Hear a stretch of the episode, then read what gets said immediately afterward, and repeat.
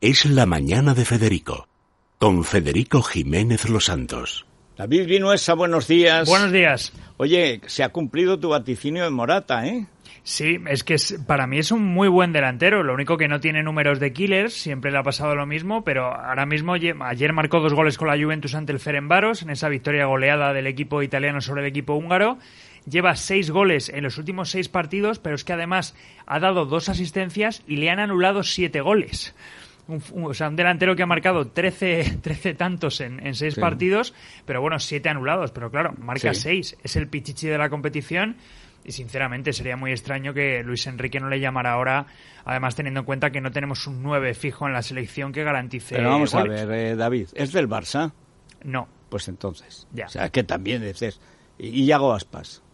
Yago Aspas igual. Sí, Pues sí. eso. ¿Es del Barça? No. No. Pues ya está. O sea, que- Bueno, de hecho, en el Barcelona lo que más destaca ahora no es el delantero centro. Bueno, hay una imagen de Lionel Messi ayer presionando a, a un futbolista del Dinamo de Kiev.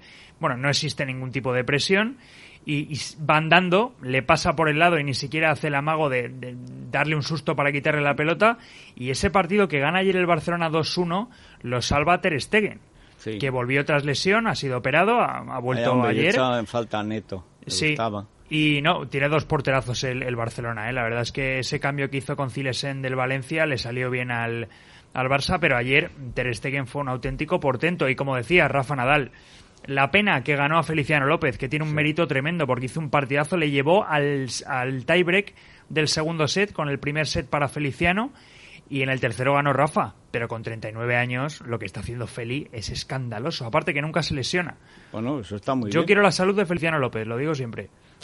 Bueno, pues te la, te la adjudico. Eso es. Venga. Muchas gracias. Eh, Eso, nos vamos a las noticias de cercanía y seguimos. Es, es, radio.